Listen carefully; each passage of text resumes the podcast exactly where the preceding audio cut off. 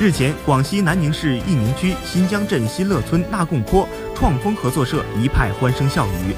当地政府举办2018创丰合作社分红发放仪式暨新乐村特色种植互助会表彰大会，庆祝首届中国农民丰收节。